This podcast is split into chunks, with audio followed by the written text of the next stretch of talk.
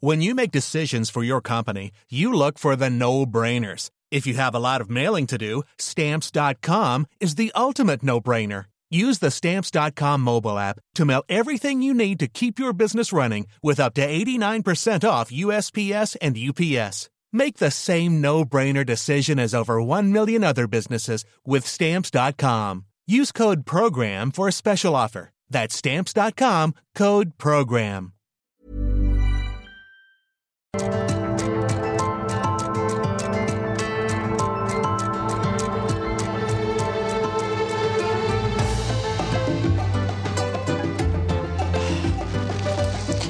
Bueno, pues dicen los especialistas en el tema que lo que ocurrió ayer en Cuba marca un momento clave para México en materia de política internacional. El presidente López Obrador habló en La Habana. Su mensaje, sin embargo, iba hacia Washington. Desde la tierra de Fidel Castro y Ernesto El Che Guevara, el presidente reiteró su oposición al bloqueo económico impuesto por Estados Unidos desde hace 60 años, pero hizo un matiz. Escuchamos. El gobierno de Estados Unidos utilizando el bloqueo para impedir el bienestar del pueblo de Cuba, con el propósito de que este del pueblo de Cuba obligado por la necesidad tenga que enfrentar a su propio gobierno. Bueno, con esas palabras, el presidente se refirió a las protestas que hay en Cuba contra el gobierno de Miguel Díaz Canel desde julio del 2021, hace prácticamente un año, pero omitió una parte importante de la historia. Las manifestaciones contra el régimen cubano han sido reprimidas en las calles y en redes sociales. Y además hubo cientos de detenidos, en su mayoría jóvenes, que enfrentan juicios con posibles condenas de hasta 30 años solo por disentir con el gobierno cubano. El presidente también insistió en que América Latina y el Caribe deben tener alianzas al estilo de la Unión Europea. Incluso habló de reemplazar, de nuevo lo dijo, a la Organización de Estados Americanos, la OEA, por otro organismo. Y bueno, este posicionamiento es muy especial porque en junio se va a realizar la Cumbre de las Américas, que es la reunión regional más importante que hay. Y el anfitrión es Estados Unidos, que no ha confirmado la invitación a Cuba, pero México va a interceder en este propósito. Lo dijo así el presidente López Obrador. Insistiré con el presidente Biden en que no se excluya a ningún país de América en la cumbre del mes próximo a celebrarse en Los Ángeles, California y que las autoridades de cada país decidan libremente si asisten o no a dicho encuentro, pero que nadie excluya a nadie. Mensaje del presidente López Obrador dirigido a Washington, pero hubo un tema que involucra a los tres países que no fue mencionado. ¿Se trata de una coincidencia? No, porque en política nada es coincidencia. 72 horas antes de su discurso en Cuba, el diario The Washington Post reveló que México tiene desde abril un acuerdo con Estados Unidos para recibir a migrantes cubanos y nicaragüenses deportados por el gobierno de Joe Biden bajo el título 42. Con este acuerdo, México ayuda a Estados Unidos, que no tiene relaciones, buenas relaciones, ni con Cuba, ni con Nicaragua, para recibir a estos migrantes, ponerlos en un avión y llevarlo hasta sus países de origen. O sea, hacer el trabajo que Estados Unidos no quiere, pero tampoco puede hacer. Lo que se dijo en Cuba, pero también lo que no se dijo, es fundamental para entender la forma en que México se mueve en el concierto internacional. La historia que vivimos es compleja, no resulta útil verla en términos de héroes y de villanos, sino de actores que toman decisiones en estas circunstancias determinadas. El presidente habló de lazos de amistad y de unión entre todas las naciones de América, incluido Estados Unidos, pero nunca condenó la opresión que vive a diario el pueblo cubano. Cuando Fidel Castro fue enjuiciado en 1953 por el frustrado asalto que encabezó contra el cuartel Moncada, dijo ante el jurado pues una de sus frases más icónicas, la historia me absolverá. Ayer el presidente López Obrador afianzó las posturas que le dan forma a su mandato. Quizá él, igual que Castro, confía y le apuesta a la historia. Yo soy Adela Micha y continuamos. Evitan una tragedia aérea en el Aeropuerto Internacional de la Ciudad de México. Dos aviones de Volaris estuvieron cerca de chocar el sábado en la noche. Estamos autorizados 05 izquierda, Volaris 799. Volaris 799, correcto en 5 izquierda, viento 90 grados de 20. Autorizado en 05 izquierda, Volaris 799. Renuncia el director de servicios a la navegación en el espacio aéreo mexicano, Víctor Manuel Hernández, por este incidente. La subsecretaría de Transportes investiga el caso. Concluye la gira del presidente López Obrador por Centroamérica y el Caribe. Respalda la reforma eléctrica en Honduras, impulsará los programas sociales en El Salvador y reconoce la revolución cubana. A título personal, sostengo que yo nunca he apostado, no apuesto ni apostaré al fracaso de la revolución cubana. Con gritos de presidenta reciben a la jefa de gobierno, a Claudia Sheinbaum, en Hidalgo. Fue a un mitin a apoyar al candidato de Morena para la gubernatura, Julio Menchaca. ¡Presidenta!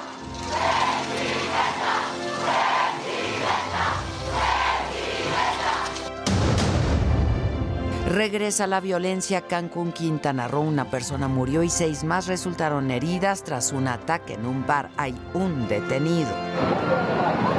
Cuidado, cuidado, cuidado.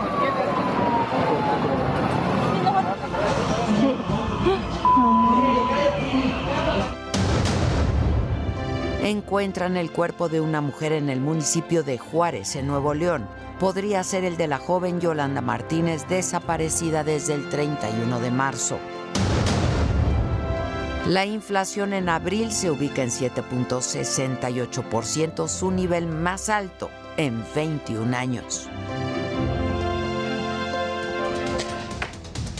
Bueno, hoy en la mañanera el presidente agradeció a los gobiernos de Centroamérica por el recibimiento afectuoso durante su gira del fin de semana y destacó también su visita por Cuba. Dijo que el presidente Miguel Díaz Canel es un destacado político humano y honesto. Expresar abiertamente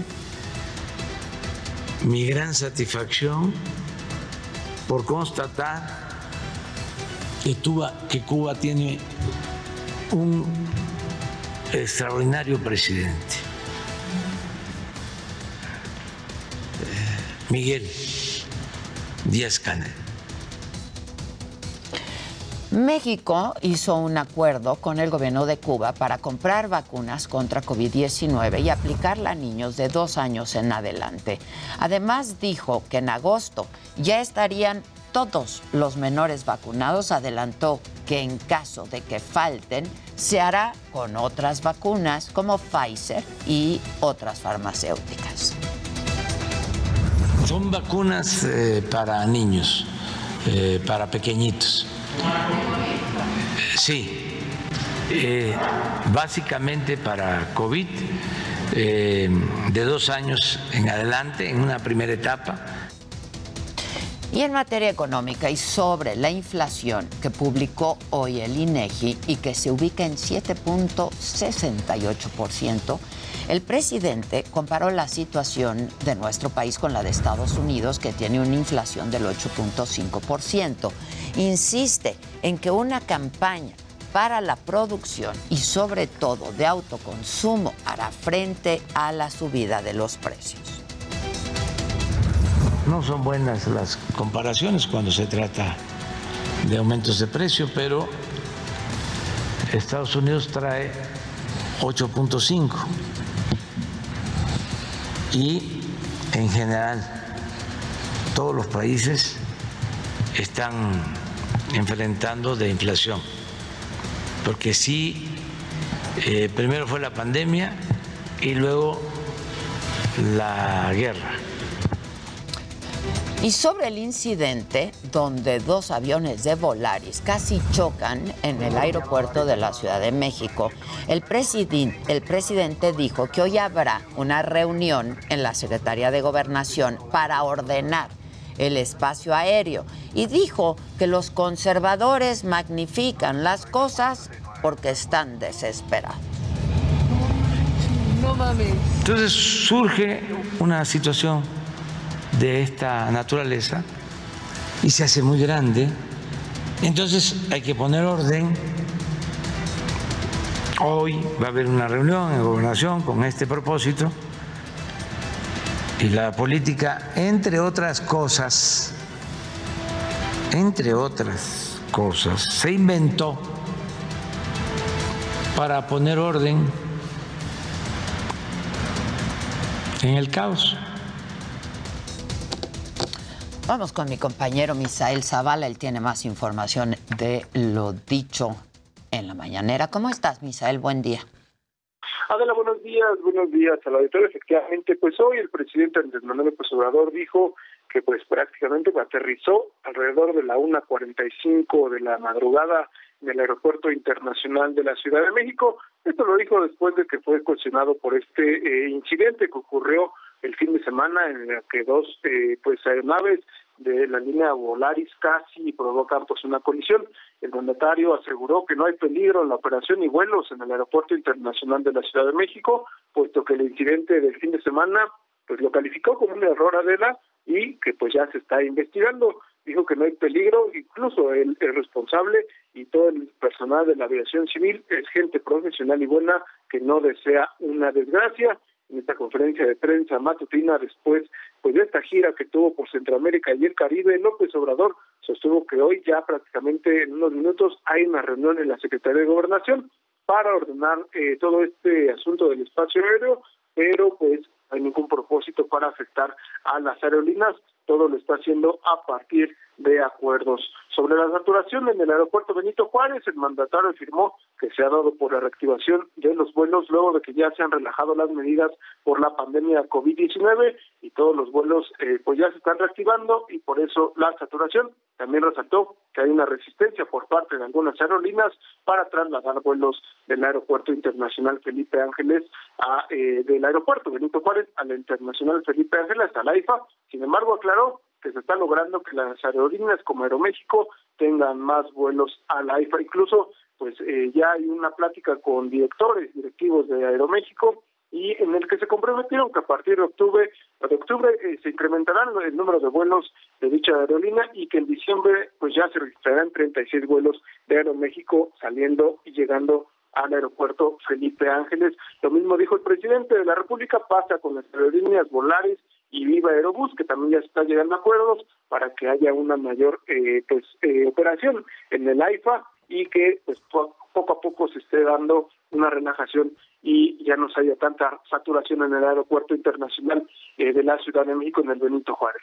Adela, hasta aquí la información. Gracias, Misael. Buenos días. Gracias. Vamos ahora con Gerardo Galicia. ¿Dónde andas, Gerardo? Buen día en la zona sur de la capital, mi querida la excelente mañana con un lamentable accidente. Los dos tripulantes de una motocicleta en color amarilla acaban de perder la vida luego de chocar contra un árbol. Esto ocurre en el eje central, llegando a la calle de San Borja. La colonia es Independencia. Y por este motivo tuvimos ya laborando equipos de emergencia. En estos momentos, elementos de la policía capitalina han eh, retirado este vehículo donde viajaban los ocupantes de esta motocicleta. Lamentablemente, a pesar de que rápidamente llegó una ambulancia, poco pudieron hacer para salvarle la vida a estas personas. Una de ellas no utilizaba el casco, portaba una gorra y lamentablemente esto contribuye a que pierda la vida. Han elaborado también ya peritos de la Fiscalía General de Justicia de la Ciudad de México y por este motivo tenemos reducción de carriles para nuestros amigos que van a utilizar el eje central. Si dejan atrás el eje 6 sur, van a encontrarse con la movilización de equipos de emergencia. Habrá que manejar con muchísima paciencia. En breve van a retirar el vehículo, se va a limpiar la cinta asfáltica y quedará eh, normalizada la vialidad. Por lo pronto, mi guía Adela, es el reporte y vamos a seguir muy pendientes. Qué barbaridad, caray. Terrible. Hay que llevar casco, además. Gracias, Gerardo. Buen día. Vamos a hacer una pausa. Al volver, voy a hablar con José Alfredo Covarrubias Aguilar. Él es el secretario general del Sindicato Nacional de Controladores de Tránsito Aéreo y vamos a hablar sobre este incidente que ocurrió entre dos aviones de Volaris que estuvieron a punto, a punto de chocar este fin de semana pasado. Una pausa, ya volvemos.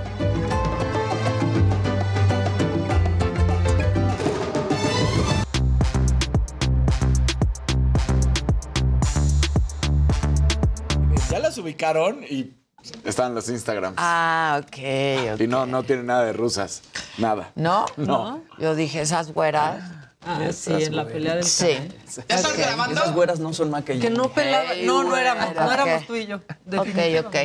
Bueno, venga, muchachos, venga. A ver, rápidamente, Viene. lo que les comentaba me preocupó mucho porque al final se habla de varias compañías que están teniendo problemas a nivel económico. En primer lugar, Meta, que pues bueno, después de pronosticar que van a tener una caída en sus ingresos, pues bueno, lo que van a hacer eh, es eh, ajustar distintas líneas eh, de, pues de trabajo e incluidas reducir la contratación de personal en las distintas áreas. De hecho, lo que se está viendo es que como al no incrementar el incremento de ingresos, pues bueno, esto podría afectar pues muchos planes que podrían incluir todo el tema del metaverso y ese tipo de situaciones. Eh, y bueno, Bloomberg está señalando que hay distintas compañías que están sufriendo básicamente de lo mismo. O sea, se habla de prepararse para una recesión histórica que tiene que ver, sí por los chips, que ya lo veníamos cargando, sí por la situación, en Estados Unidos y sí también por al final lo que está ocurriendo todavía con, con la guerra en, en Ucrania y Rusia y bueno, todo, todo lo de la pandemia que no termina de, De- estar de en el mismo orden. Finalmente, eh, ya habíamos hablado la semana pasada de demandas con respecto a accionistas en, la parte de Netflix. Se habla también de incertidumbre en algunas de las principales redes sociales, sobre todo, por ejemplo, Twitter. Y lo que también, ya, digamos, como para terminar, o sea, hoy desperté y el Bitcoin estaba topando ya los 30 mil dólares. Va, O sea, va, va. estuvo cercano a los 40 mil. No, y ahí se estaba manteniendo Yo ya no 38 quiero hablar mil. de. Yo ya no hablo, Va para ya, los ya no hablo 30. Ya, Oh, para arriba. No, va bajando. Va bajando. Sí. Va bajando. De hecho, ¿cómo la van Páramo, lo tus dijo Milky? Ahorita ¿Qué fueron, checo, Milky pero- o dos Milky? Fueron Milky, pero luego le metí 4.500 a Ethereum y 4.500 a Bitcoin. O sea, ya tus 10 mil. Mis 9.000, ahorita ya te voy a decir en cuánto va. Híjoles. Tengo 5.164 de esos 9. Ah, Es que por ejemplo también se habla, ¿Y se habla, retoque? no sé, por ejemplo, qué caro, qué caro sale, Qué ¿no? caro sale el... Pues Sí. Por eso ya me estoy dejando las raíces. ahora por ejemplo, eh, no sé, todo, el- todo lo que ocurrió en la pandemia se habló de, de un momento dorado para varias compañías, pero ahora con todo lo que está pasando, pues bueno, esto está generando que regrese a la normalidad y que sea como una especie de resaca de este momento de ganancias que tuvieron varias de las firmas. Así que hay que ser muy precavidos. Y bueno, ya los había, les había mencionado, viene el hot sale finales de este mes. Eh, y sí, es un, es un buen momento, una buena noticia para los usuarios, sobre todo porque sí vamos a encontrar ofertas.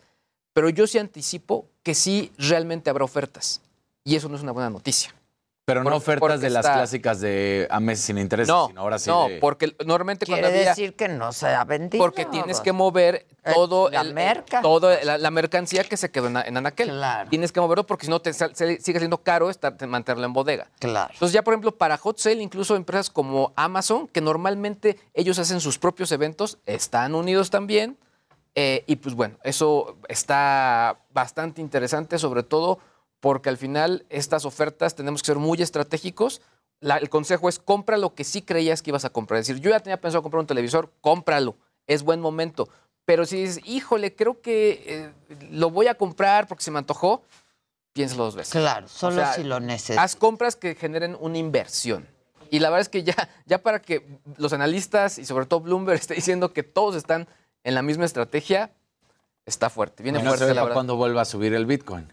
Y en el caso del Bitcoin se hablaba hasta el, hasta el próximo año, ¿eh? O sea, se dice que va a llegar hasta los 23 mil. No, no. A ese nivel.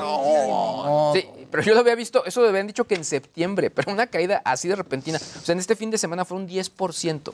Que No, es ponga un tweet, muchísimo. Tú también tenías, ¿no? Ya lo, lo sacaste. Yo lo diversifiqué. No, que no ponga un tuit. No, que haga algo. Que- y que, Ay, ni por que vaya a ese favor. en el- ni a ningún tipo de programa, por favor. por favor. Hasta su mamá lo regañó por, Sí. eh, por sus compras y sus, todo lo que dijo, esto está ya. complicado. Pero bueno, lo- el, el punto sobre todo es que hay que ser bastante mesurados en esta temporada de ofertas y sobre todo bastante estratégicos. Consejo. Ok, buenísimo. ¿Quién más? Bueno, pues U2, esta banda irlandesa, hizo una aparición sorpresiva en apoyo a Ucrania. Ucrania, Estuvo muy sí. padre. Bono y el guitarrista de U2, The Edge, aparecieron en, en el metro de Kiev. Este, cantaron varias de sus canciones, entre ellas Angel of Harlem, cantaron Sunday Bloody Sunday, Desire y With or Without You, y además se aventaron una versión pues bien padre de Stand By Me, e invitaron a algunos este, soldados a cantar con ellos, que la verdad el soldado cantaba impresionantemente bien. Y ahí está el momento. Sí, pero no importa, qué bien.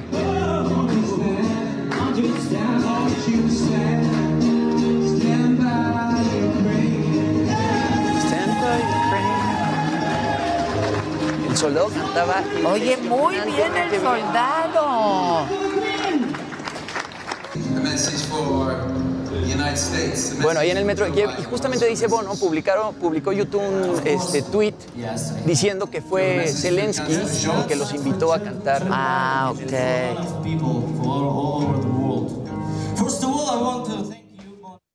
Hay Muy YouTube. bien el soldado. Pásele, pásele al país en guerra, venga. Pero muy bien el soldado. El soldado. El soldado muy bien. Pero sí, muchas, muchas estrellas. Angelina Jolie, la Sí, también, también. Sí. Sean Penn también estuvo por allá. Por eso digo que muy bien Alfredo el Adame. soldado. Alfredo Adame va la No, pobre semana. Va a enseñar las entrenar al patadas. Va a ser claro. Patada de bicicleta. Claro, la bicicleta. Sí. Claro. Y bueno, quien se dio un catorrazo este fin de semana fue Cristian Nodal en un concierto en cayó, Guatemala. ¿verdad? Sí, se puso, se puso un buen llegue, se le dobló el tobillo en pleno concierto y azotó. Y ahí está el momento en el que azota. Se para y sí se ve como pues quedó Sí, hombre. un no lo- poquito dolorido. La bota no lo ayudó. Ahí se ve cómo sigue cojeando. Como recién cuando se te dobla el tobillo, Esto duele. en- sí, en su tour forajido. Mira, ahí se le dobla la bota. y ¡Híjole! Cae al piso. Se le fue con tu y bota, quiere decir que estuvo bien rudo. Sí. ¿Cómo duelen esos cuando te doblas el tobillo así? Y bueno, ¡Híjole! Todo el mundo estaba medio sacado de onda así a ver si Cristian no iba a cancelar sus siguientes fechas. Luego sube una foto en la que tiene el pie vendado y dice que no, que no estuvo tan grave eh, la caída. Va a seguir con Solo doloroso. solo. Solo dolor. Solo doloroso. Ahí está. Ahí la foto, mira. Hoy BCL. Sí la trae de tamalito. Que quién sabe si así sea originalmente. No, se ve No, hinchado. no, No, se ve. sí se ve- sí se ve que es tobipierna. Eso sí. parece que es una férula. Sí, Sí, trae- una férula, porque férula ve abajo. Sí, atrás trae Digo, una férula. no fue fractura seguramente, pero se luxó y eso duele mucho. Es piecito de Pedro Picapiedra. que duelen Es muchísimo. Muchísimos. peor, luego es peor que la es fractura. peor que la Sí, fractura. no, no, Huele no. cañón. Sí. Tú sabes mucho porque estudiaste medicina un Ah, sí. semestre, Dani. Y además porque se me- justo los tobillos yo sufrí cañón también. Con los tobillos. Sí, en el foot. Piecito de Pablo tobillos. Mármol. De Ay, Pablo sí, Mar. lo trae de Pablo Mar. Se hincha y se pone negro, o sea, no. Digo a Jimmy no, que no, ese- no. sí se le hace tobipierna ahora. ¿Qué más? Pues si estamos hablando de cosas tristes. Ah, No, Los más tristezas. Bueno, Este, bueno, ¿O ya, qué vamos otra? a hacer? Es que también es muy triste esta. eh, imagínate, ¿Nos quieres deprimir? esta, esta ver, sí va a pegar, pero, pero feo, porque pasó en el béisbol mexicano, eh, en los toros de Tijuana. De repente estaban haciendo, pues ya sabes, el show, pásele estas parejas que les gusta pedir matrimonio. Y, Y le dicen que no. Mira. A ver. Híjole. Propuesta fallida en el estadio. Allá es que con botarga.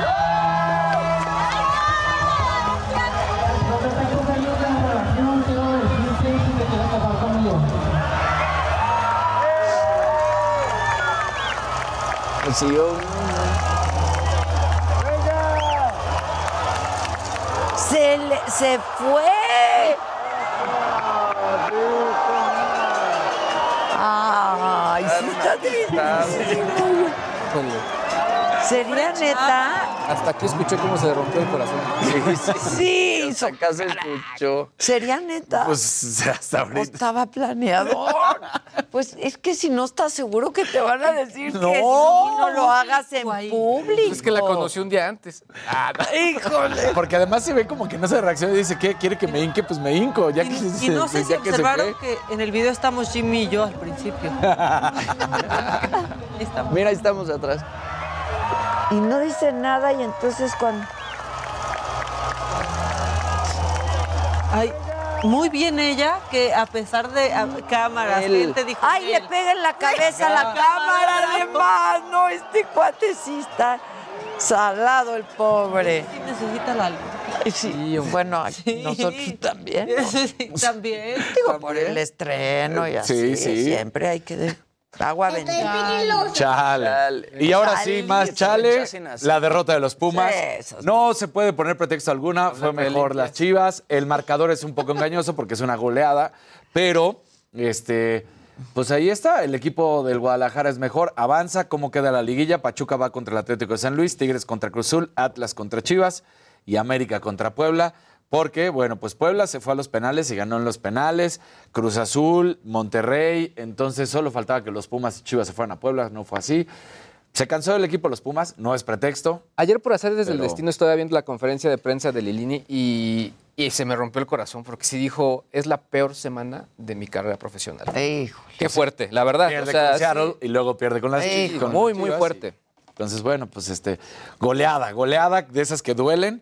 No, no fue un marcador que reflejara lo que venía en la cancha porque fue más tiempo que estuvo más parejo el partido, pero al final pues termina siendo una goleada fea. Y muchos, ahora resulta que les emociona que pierda Pumas, no importa si son de la América, del Cruz Azul, de lo que sea. Está bien, está bien. No, pero es que eh, empezó muy bien el partido porque, o sea, mete un gol Chivas, después empata Pumas y dije, yo creo que va a estar muy peleado. Y tiene Pumas Corte A, una jugadora. después veo el resultado y ¿qué pasó? Pumas ten- tuvo una jugada para el empate y de ahí se cae el equipo. Estaba muy cansado, no es pretexto, pero pues sí, no, no, no trae suficientes elementos para los dos torneos. No, no le alcanzó, no le Sí. alcanzó. Ni modo. Pues ni modo. Así, Así es. es esto. Así es. Nuestros Pumas, A goleados. veces que se fueron. pierde también. A veces se pierde A veces también. se pierde. No todas podemos ganar, Claro, digo. a veces- Los chivermanos, o sea, ya también tenían muchas decepciones tapatías ese fin de semana. Checo, Sí. el Canelo, pues ya Sí, ganaron ya, las chivas, ya como quieran. Pues sí. Eh, Piensen en ello. Está bien. Pero Ni modo. Sí, sí, duele. Sí, duele, duele cuando no. se pierde, pero a veces se pierde. Oigan, y en información importantísima, ya se sabe qué va a haber en la glorieta de La Palma. ¿Qué? ¿Qué? Una huehuete. Sí. No se va a ver. No. Se va a ver nada. O sea, si el agüehuete así ya crece o si lo ponen ya grande. Ya grande, pero no sí, va, ¿no? pero no vas a ver nada. O sea, la glorieta que sí necesitas tener visibilidad. Claro. Este, la palma, la verdad, no estorbaba, pues ahí toda larga. Ganó el, el, agüe- el agüehuete con 77.487 No, pero no va- votos. No. Pero si lo comparas, por ejemplo, con la Diana, tampoco ves del otro lado que coches vienen. Este, Yo quería o sea, que no pusieran nada. una ves. palmera No, eh, tenían que haber de puesto otra. Una padre, de algún padre. escultor. Eso hubiera estado padre. Palmeras Eso hubiera estado Una padrísimo. escultura gigante. Rivelino, mira, Sí, hace unas claro. cosas gigantes, padrísimas. Ahora, qué triste ir por toda la Ciudad de México. Todas las palmeras Ya están secas, Sí, muertas. Todas Todas, muertas. todas. Sí. Todas muertas. Sí. Sí, desde que dieron la nota también como que uno Sí. empieza como a fijarse y hay un montón en, bueno, en Polanco, en la zona ya norte de la ciudad, hacia el sur, todas. Se está llevando las palmas esta administración. Sí, se está llevando las palmas. Oigan, este, bueno, hemos estado hablando de este video que se difundió el fin de semana, donde eh, pues hay una aproximación peligrosa y delicada, ¿no? Este fue lo que dijo el subsecretario de Comunicaciones, Jiménez Pons, entre dos aviones de Volaris en el aeropuerto de la Ciudad de México. Eh, apuntó también como una de las causas del incidente al desorden que hay entre los controladores aéreos, casi casi pues un eh, mal ambiente de, laboral, ¿no? Pero justo para hablar de esto, yo tengo en la línea telefónica José Alfredo Covarrubias Aguilar, él es el secretario general del Sindicato Nacional de Controladores de Tránsito Aéreo. José Alfredo, ¿cómo estás? Buenos días. Buenos días, muy bien, muchas gracias. Aquí es Oye, ¿qué fue lo que pasó este, este fin de semana? ¿Qué es lo que, ¿De qué se trató el video que todos vimos ya? Pues fue un eh, evento de, seguridad en el cual hay un avión este, en la posición próximo a despegar y en la misma pista autorizan a aterrizar a otro. ¿Cuál es la causa? Es lo que queremos saber, se debe investigar. Eh, creo que juzgar a priori es eh, lo, más incorrecto que se puede hacer, porque no sabemos este, todos los factores que, que, se conjuntaron para que se presentara este evento. ¿sí? Desde la salud del controlador, desde si las precauciones eran las correctas, si la entrega de posición fue correcta, si el supervisor estaba atento también, si estaba solo el controlador en la posición, no tenía auxiliar como debe de ser. Es decir, todos estos factores y, muchos más deben de tomar en cuenta para este, el análisis de un incidente. Y además quiero enfatizar que es un incidente en el que eh, hay una diferencia importante con lo que consideramos accidente, ¿sí? En el incidente no hay daño a las personas, ni a los bienes, ni a, ni a los aviones, pero que este eh, por una eh, situación inesperada eh, se reduce la, seguridad. Eh, es bueno que no ocurrió ninguna desgracia, porque entonces este, eh, pues lo lamentaríamos todos, nadie quiere que ocurra eso. Y ocurrió este incidente y qué bueno que las autoridades y todos voltean a ver, llaman la atención y decir, oye, sí está pasando algo malo en, en, en CNEAM y tenemos que poner este un remedio. Y creo que el primer eh, este elemento importante que para corregir esta situación que cada vez está siendo peor fue la salida del director Víctor Hernández y a raíz de eso creo que, las cosas van a mejorar. Eh, ¿Por qué crees eso? ¿Qué, ¿Qué, hacía él o qué no hacía él? Este, porque además se habla de pues un, un, mal ambiente de trabajo entre los controladores o descoordinación, desorden entre los controladores aéreos? Sí, primero su, su eh, falta de, de, profesionalismo y después su, su carácter de, de, autoritarismo total y este y creo que tenía algún problema ahí con con rencor eh, con, con la gente, porque en cuanto llegó a ser director, pues lejos de, respetar los derechos, pues de tratar bien a la gente, pues hasta sus amigos más cercanos los desconoció. Alguno de ellos me comenta, yo siempre entraba a su oficina antes que fuera director este, sin ningún problema, me saludaba, nos íbamos a tomar la copa. En cuanto le hicieron director, este, pusieron una persona en la puerta y no dejaba entrar a nadie. Entonces rompió la relación hasta con sus amigos. Pero entonces sí es cierto que había o que hay eh, un mal ambiente laboral. ¿A eso se refería el subsecretario? Muy mal ambiente laboral eh, generado por él y por la gente que, que trajo acompañándolo y que y que amenazó a, los trabajadores, eh, había constante acoso contra ellos y le dio privilegios a sus amigos sobre la capacidad. ¿sí? Hay controladores con mucha experiencia los quitaron, los mandaron a, a, este, a otras áreas de trabajo que nada tienen que ver, muy descontentos porque dicen, yo me preparé para ser controlador, no para este, hacer oficios y, escribir en la computadora. Pero pues que este, finalmente están contratados, tenían que, que trabajar.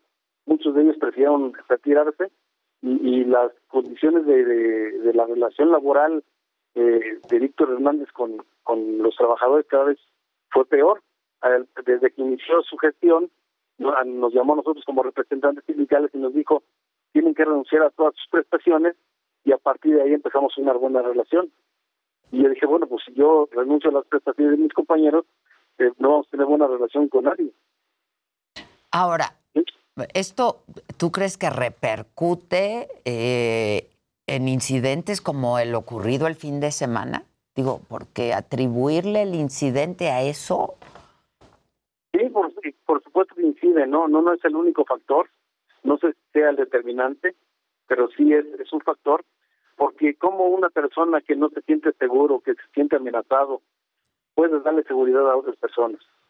Sí, es muy importante, eh, los compañeros, a pesar de eso, pues llegan a la posición y como lo como lo presumía este, las, en las visitas que hacía el centro de control, por los compañeros que están concentrados en la pantalla, en su trabajo y, comprometidos con la seguridad, a pesar de que estaban siendo amenazados, pues no se, se volteaban a, hablar con los reporteros ni hacer ninguna ningún comentario, porque están estrictamente atendiendo a las operaciones y manteniendo la seguridad de las, opera- de las operaciones.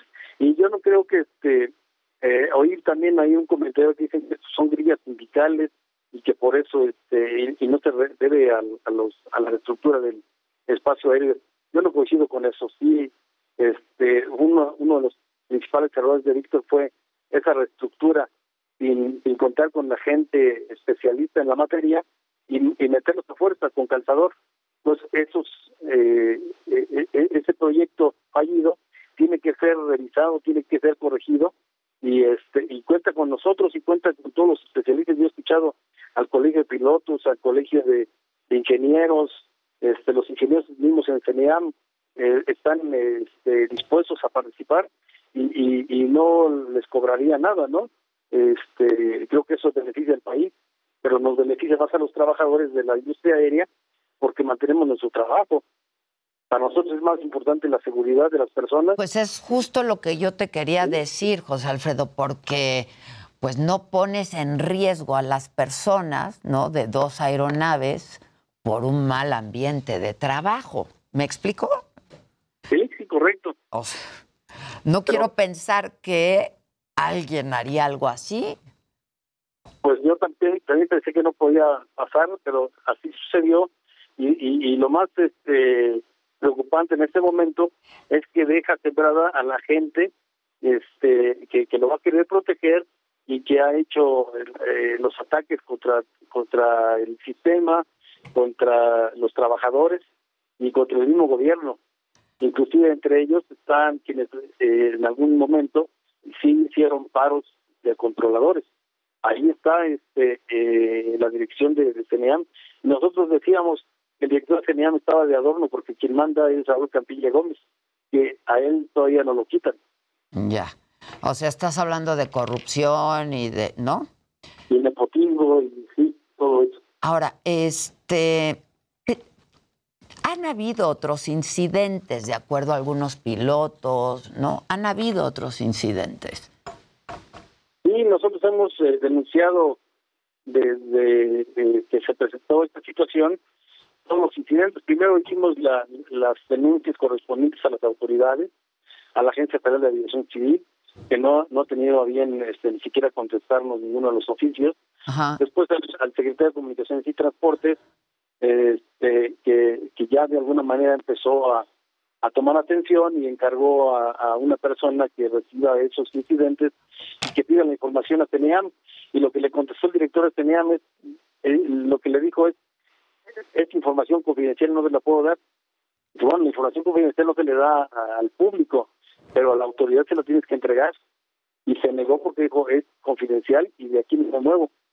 Entonces, eh, es absurdo, sin embargo, pues eh, qué bueno que ya nos están recibiendo estos incidentes y que te van a investigar. Inclusive yo comentaba hace rato... Bueno, es que es criminal, ¿no? Sí, este, sí, exactamente, es, es un crimen. Eh, hay incidentes que son más delicados que, que, que vimos en el video. Afortunadamente ahorita tenemos video y se hace público, pero los otros pues los hemos documentado nosotros a través de aplicaciones este que nos permiten en el teléfono recuperar estos videos. Ya, pero todo atribuible a eso, porque, a ver, cambiaron la ruta, ¿no? Cambiaron las rutas del espacio aéreo. ¿Ha habido problemas por eso, por ejemplo?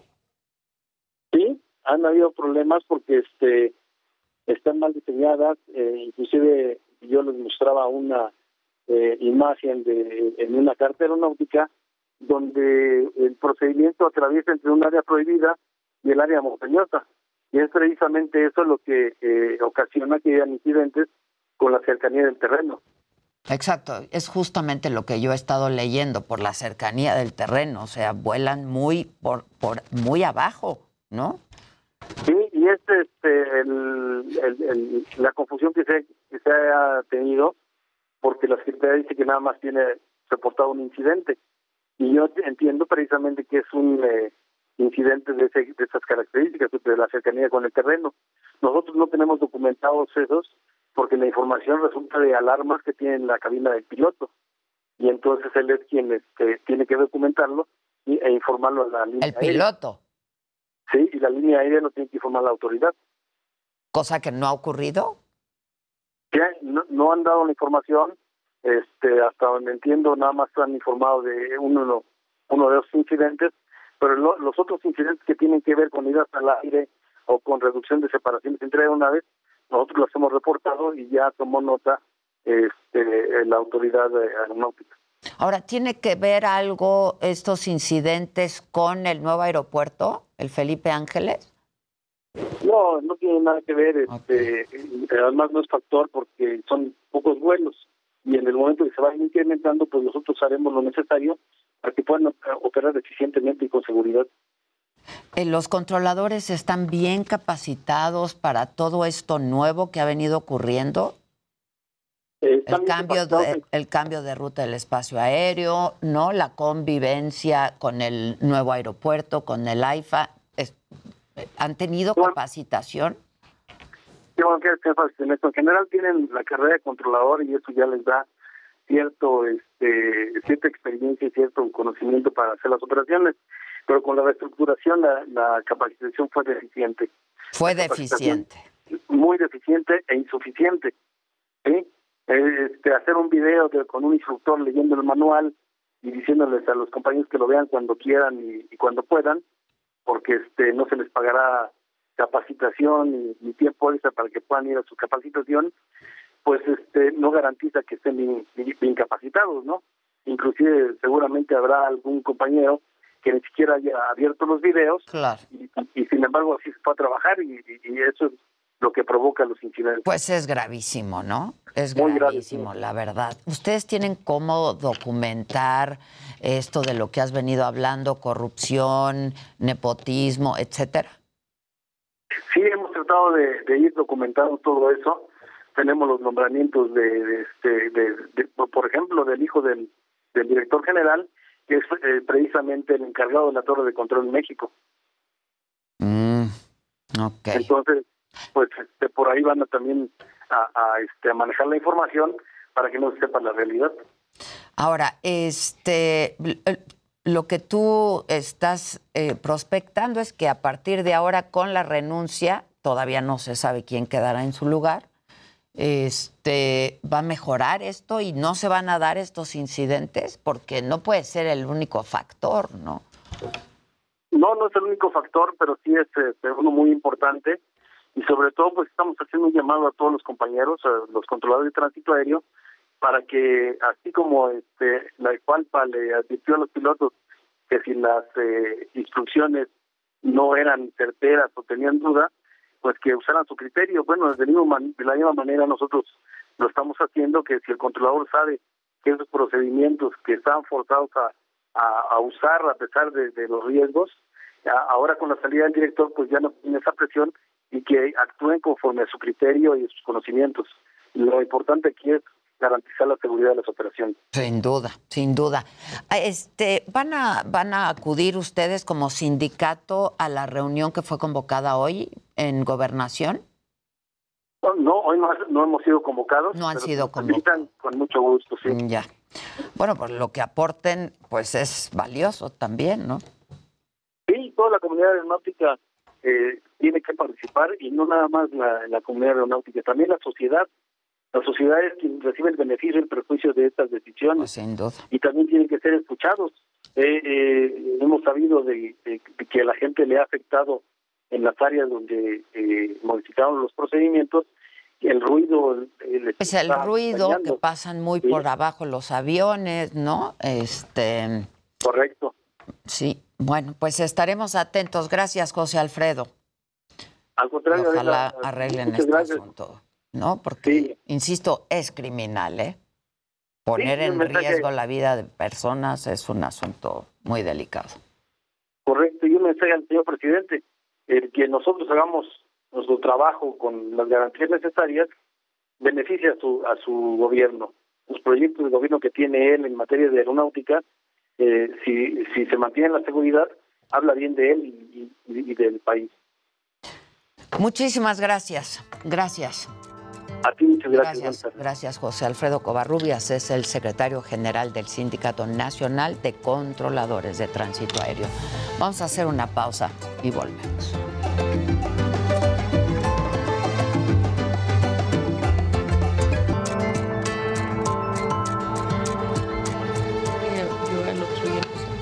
Ah. Hoy nos acompaña aquí Mirna Nereida Medina. Mirna es fundadora de las rastreadoras del fuerte. Eh, Ready to pop the question? The jewelers at BlueNile.com have got sparkle down to a science with beautiful lab grown diamonds worthy of your most brilliant moments. Their lab grown diamonds are independently graded and guaranteed identical to natural diamonds, and they're ready to ship to your door. Go to BlueNile.com and use promo code LISTEN to get $50 off your purchase of $500 or more. That's code LISTEN at BlueNile.com for $50 off. BlueNile.com code LISTEN. hicieron un documental, eh, un, un documental que yo ya tuve oportunidad de ver, que te comentaba Mirna, es muy fuerte. Te nombré en el silencio.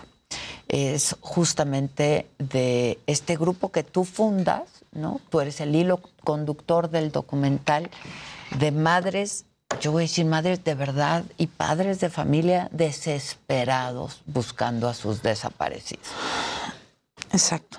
Tristemente, pues me, to- me tocó estar en esta labor, que la hago, por supuesto, con mucha dignidad, pero por supuesto que yo no quisiera estar aquí, siempre lo he dicho, Claro. que ojalá no, no existieran personas desaparecidas eh, en Sinaloa ni en el país, eh, pero desafortunadamente me tocó y, y yo le hice la promesa a mi hijo. Mi hijo desapareció un 14 de julio del 2014. El 15 de julio fui a buscarlo con las autoridades y vi que en las autoridades no había respuesta. Salí y le hice la promesa de que lo iba a buscar hasta encontrarlo. Se la cumplimos. Las reservas del fuerte lo encontramos un 14 de julio del 2017, justo tres años después, en una búsqueda que hicimos. Justo tres años después. Exacto. Entonces, creo que, que le cumplí a mi hijo, pero sigo. Muchas veces pensarán, o las personas pensarán, ¿por qué sigue si ya lo encontró? Porque detrás de mí hay muchísimas mujeres más que están buscando, que ellas me apoyaron a mí para buscar a mi hijo. Y, y sería muy cruel de mi parte dejarlas solas en, en la búsqueda de sus tesoros, porque son para nosotros un tesoro. Pues nuestros sin hijos. duda. Este, aquí hemos comentado, y lo hemos comentado varias veces, eh, pues que madres y padres de hijos desaparecidos pasan por un dolor enorme. Y comentaba yo hace unos días que alguna vez Rosario Ibarra me dijo, solo hay una cosa peor que la muerte de tu hijo y es la desaparición de tu hijo, no saber qué es del dónde está. No sabes si está vivo, si está muerto. Eh, Es una incertidumbre espantosa, es algo que duele, te marca para toda la vida, pero al final de cuentas yo creo que lo único que queremos como madres es saber dónde están. Ni siquiera alguien me, critica porque yo digo que ni siquiera buscamos culpables. Y es que en realidad no somos quienes vamos a buscar los culpables. Para eso está, están las, las oficinas de gobierno, que son quienes tienen que buscar la, justicia. Sí exigimos, perdón, verdad y justicia, pero no somos quienes. Nosotros, nosotros lo único que queremos es saber dónde están y tener un lugar donde, donde. Por ejemplo, mañana, que es Día de las Madres, la mayoría pues pues vamos a estar en, en una pena enorme, te duele más, nada que festejar. Nosotros inventamos una frase, la primera marcha que hicimos un 10 de mayo dijimos que la justicia no tiene madre, no tiene madre, pero nuestros desaparecidos sí. Entonces es un lema que lo, que lo llevamos y, y queremos que, que todo el mundo sepa que, que los desaparecidos eh, están siendo buscados por, por un grupo de, de rastreadoras de las locas y que no nada más hay en Sinaloa, desafortunadamente están en todo el país. Hay mujeres como nosotros con una pala buscando a tesoros desaparecidos. ¿Cómo, cómo, eh, ¿Cómo empieza esto? Y se van sumando mujeres y se van sumando también, pues, familias, ¿no? En el documental ahí, ahí se ve el dolor y la desesperación. ¿Tu hijo desaparece qué día? Desaparece un lunes 14 de julio a las 5.45 de, de la tarde. Llega una camioneta negra al lugar donde él trabajaba, ahí en el Fuerte Sinaloa. Él se sube, no lo suben. Él se sube porque él vendía discos y memorias y era muy común que él se subiera a los autos a probar las, las memorias. Él se sube y se lo llevan, pero eh, las personas se dan cuenta que se lo llevaron porque él dejó toda su mercancía ahí. Mm. Entonces por eso es que al otro día supimos pues, que lo habían, como se dice allá, lo habían levantado y, em- y empecé a, a buscarlo eh, con las autoridades, ¿Qué con edad los tenía amigos. tu hijo? Él tenía 21 años, los acaba de cumplir el 14 de junio. Era un joven guapísimo, la mamá cuerva, pero la verdad sí, un joven lleno de vida. Para mí era un niño porque Siempre pues son empezaba. nuestros hijos. Así es, sí. Este, y entonces vas a las autoridades y empiezas a ver que nadie lo está buscando. Exacto. Entonces, el 12 de septiembre, que fue cuando nacieron las rastreadoras del fuerte, que te, te comento que este nombre lo llevamos por, por aquel hombre que, que, lo amo, que donde quiera que esté, pues yo sé que desde allá nos, nos echa la mano, el, el periodista Javier Valdés, asesinado aquel 15 de mayo del 2017. Él, en ese momento, cuando él supo que existíamos, me habla y me pregunta, ¿qué haces? ¿Cómo buscas? Y le digo, pues me voy por los ranchos, me voy por, por los caminos, por las orillas del río, por, los, por el tren, por todas partes. Ah, amigo, entonces rastreas. Entonces ustedes son rastreadoras. Entonces, él fue quien nos llamó las rastreadoras del fuerte. Entonces empezamos así, ese 12 de septiembre hicimos una marcha en la que en aquel tiempo el gobernador del estado, Mario López Valdés, escuchó también de nosotros y nos llamó. ¿Qué, queríamos? Que, pues, primero que nada que se reconociera que había desaparecidos y en ese momento él puso a la disposición todo lo que es el orden de gobierno en aquel momento. Le solicitamos un laboratorio de genética, que lo tenemos, le solicitamos perros para búsqueda, lo tenemos, un aparato georradar. En ese momento sentimos pues que ya, que ya, que ya habíamos tocado fondo en ese sentido, que ya eh, habíamos sido escuchados por un gobierno y desde ahí empezamos Tenían, esta pues, lucha. herramientas para, Claro. para buscar, porque claro, cuando te pregunta el periodista es porque uno se pregunta, ¿por dónde empiezan? ¿No? O sea, ¿a dónde van? ¿Por dónde empiezan? Fíjate que no nada más Porque, pues, ustedes, todo el mundo se pregunta, no- ¿cómo le hacen para encontrar? profesionales de- Exacto. de- de- del somos peritos, somos investigadoras, somos fotógrafas y sobre todo pues somos unas madres con la ansia, la necesidad de saber dónde están, es lo que nos hace a nosotros hacer este trabajo con mucha dignidad y con mucho amor, por supuesto. Ahí se ve en el, en el documental cómo las madres de repente prometemos que no vamos a llorar por ellos y yo le hice la promesa a Roberto que, que yo no iba a llorar, que lo iba a buscar con toda la dignidad del mundo, pero, pero de repente te llegan fechas, por ejemplo, mañana, Día de las Madres, el cumpleaños de él y eh, fechas en que pues necesitas llenar ese lugar en el que, en el que ellos estaban y, yo creo que es cuando más te duele, pero al final de cuentas eh, la búsqueda ha sido un éxito en todo sentido porque hemos logrado que mucha más gente del país eh, haga lo mismo que estamos haciendo nosotros. Cuando nosotros empezamos fue, lo repito, en, en septiembre del 2014 y justo como 15 días después surgió la desaparición de los 43 de. Ayotzinapa. Entonces el gobierno pues ya, ya no supo qué hacer ¿eh? y trataron pues de, que le bajáramos un poco, pero no, ya no se podía. Entonces a partir de, la desaparición de los 43 nos fuimos hacia arriba con grupos nacionales, hemos trabajado con varios grupos aquí en la Ciudad de México y a nivel nacional, hemos hecho varias brigadas de búsqueda y hemos tenido mucho éxito en cuanto a la búsqueda y recuperación de restos. Hoy en día yo les digo a mis compañeros que ya tenemos que pasar a otro nivel. Ya no nada más es el de la búsqueda, también es ahora de trabajar con lo- el tema de, la, de lo que es la, la identificación forense, porque hay muchísimos cuerpos que son localizados por los diferentes grupos o que estaban ya en no CEMEFOS. ahí están.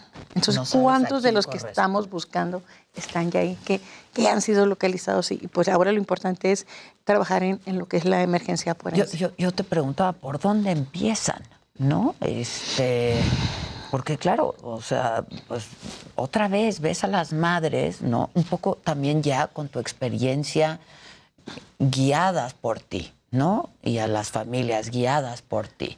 Pero uno dice, pues no, no, no tienen este conocimiento de investigación, ¿no? La- Se han la- vuelto eh, profesionales, ¿no? Pero Es a- que, a es que te decía yo que el, el dolor es el que nos empuja a hacer esto. Eh, yo antes, los primeros días, cuando iba y buscaba, dije, bueno, eh, yo no sabía de, de nada de esto. Mi mundo era muy diferente. ¿Qué hacías? Yo, yo soy maestra retirada y me retiré y puse un negocito de, de vendía accesorios para, para autos y mi hijo también. Entonces, mi vida pues era una burbujita, nada de violencia, nada. Y me toca esto, entonces ya vivo solamente para, para las redes. Era desgastante porque yo vivo en Los Mochis, Sinaloa, y se encontraba un cuerpo en ese tiempo en Mazatlán y corría y me iba a Mazatlán, me iba a Nogales, donde se veía un cuerpo con un pantalón de mezclilla, una camisa azul. Es Roberto, decía yo, y me iba. Y poco a poco pues fui haciendo lazos, redes con los con, la- con los policías, con los funerarios y con los periodistas, que justo son, También son la base más importante. ¿no? Exacto. La, la- la- defensa más grande que tenemos, la- las víctimas son ustedes, los comunicadores. Yo creo que, que sin ustedes nosotros no, no somos nada, porque ustedes son los que llevan la nota, son los que hacen que, que la gente y justo el gobierno sepa lo que estamos haciendo y quiera tomar, quiera tomar patas en el- cartas en el asunto. Y a eso le están apostando, supongo, con el documental. ¿Cómo, cómo se acerca a ti el director? ¿Cómo fue? Pues el Chema, le- siempre le dicho, es como, es como mi hijo, el plebese. Eh, eh, pues llega, él, él está haciendo un documental X pues, que habla supuestamente precisamente sobre la violencia que, que se vive en Sinaloa y conoce la historia de las rastreadoras y dice, no, pues mejor me, me voy con las rastreadoras. Es que es una gran historia. nos Digo, pide- nos- tristemente. Nos pero- pide permiso para, para estar allá con nosotros, estuvo más de tres años. Pues es, es como nuestro hijo, con permiso de, de doña Vicky, por supuesto, de su mami, por supuesto. Entonces, ¿qué, qué hace Chema? Se va con nosotros. Todo el documental, si tú lo viste, es- muy natural, nada está actuado. Te están Entonces, él- siguiendo. exacto. Entonces, él llega, nos pide permiso, se instala y es parte de, él es parte de las rastreadoras. Él sufre, a él le tocaron amenazas, a él le tocaron eh, eventos en, el- en los que fuimos sacadas a, a balazos de, de lugares. Entonces, imagínate que, que vivir todo esto él con nosotros, pues para él fue una experiencia muy triste, pero a la vez, pues, eh, le ayudó mucho a él para saber elegir que sí, eh, tiene muchísimas Supongo grabaciones. tiene muchísimo material. Muchísimo material, pero al final de cuentas él sacó lo, lo que creyó que era más, más viable precisamente para hacer esto, pues hacer que esto salga a la luz, que se vea, que se conozca. Una vez un amigo mío, un licenciado, me dijo, oye, ya eres bien famosa, me dijo, ya andas en películas. Por este documental. Sí, le dije, ¿sabes qué? Le dije, "Eh, no, no queremos fama a las rastreadoras del fuerte. Queremos ser reconocidas, que se reconozca el trabajo que se hace como madres en la lucha de nuestros tesoros desaparecidos y que esto sirva para la no repetición, porque el grupo se hizo precisamente para buscar, encontrar y lograr en su momento la no repetición, que ya no tengamos más personas desaparecidas ni en Sinaloa ni en ninguna parte del país. Por supuesto, ni tampoco en el mundo. Sí, bueno, pero en México es brutal el número de desapariciones al día de hoy.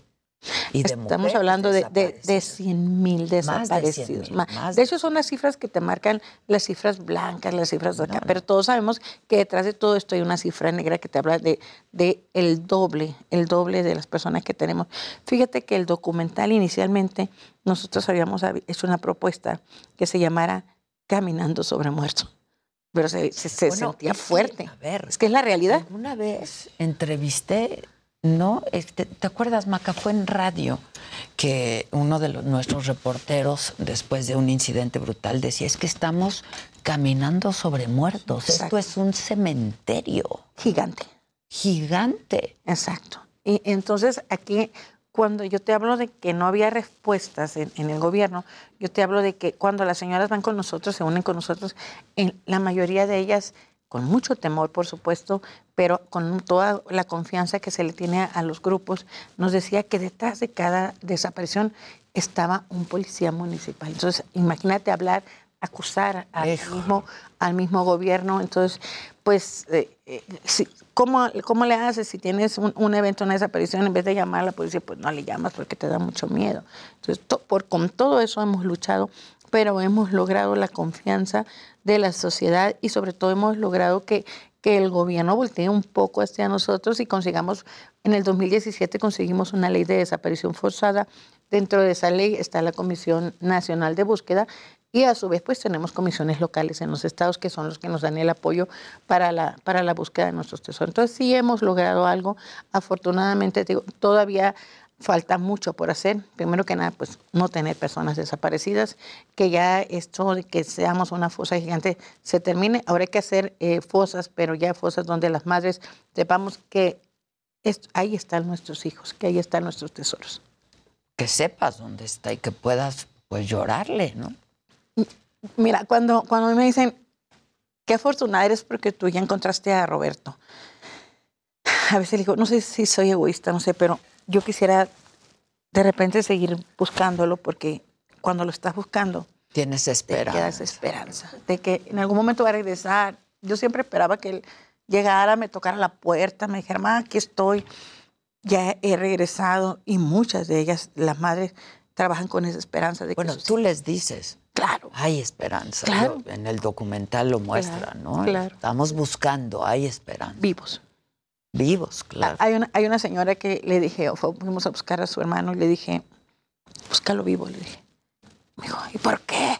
¿Cómo sabes que está vivo? Oh. Y le hablé a una compañera, ven para acá, le dije, ¿cuántos años tienes buscando a tu hermano?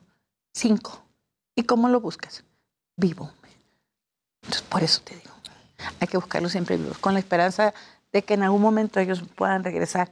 Cuando, cuando ya regresan muertos, eh, pues al final de cuentas, tú lo has dicho, pues ya tienes un lugar a donde llevar una flor, a donde rezar, y se te termina la incertidumbre. Cierras ese capítulo de incertidumbre y empiezas el duelo, el duelo de la muerte, el duelo de saber que, que ya no regresarán, un duelo espantoso. Eh, Yo creo que es, ese es el dolor más grande, más grande que puede haber en el mundo, perder a un familiar. No precisamente no, no te puedo hablar como madre, como hijo, porque también hay esposas, hay, hay hermanas que buscan a, a sus tesoros con mucho amor. Entonces, yo, yo les brindo una un abrazo. Muchas de las restauradoras las están viendo.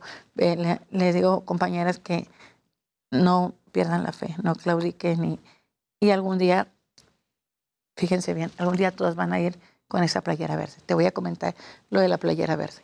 Cuando nosotros hacemos la primer marcha, eh, la hicimos con una playera blanca, llena de paz, llena de, de fe, en la que pu- pusimos la palabra te buscaré hasta encontrarte. Cuando las señoras encuentran, porque hay más de 100 personas que hemos Que localizado, eh, decidimos utilizar una playera verde que significa esperanza. Entonces, detrás dice promesa cumplida. Y un día yo les dije a las rastreadoras que ellas saben que un día, cada 12 de septiembre hacemos una marcha, que un día vamos a caminar por el fuerte, un mundo de mujeres vestidas de verde, como si fuéramos una gran alfombra gigante en la que ya la mayoría vamos a, a saber dónde están nuestros hijos. Es una promesa y, y la vamos a cumplir. ¿Cuántas, ¿Cuántos son hasta el momento? 600 en la zona norte.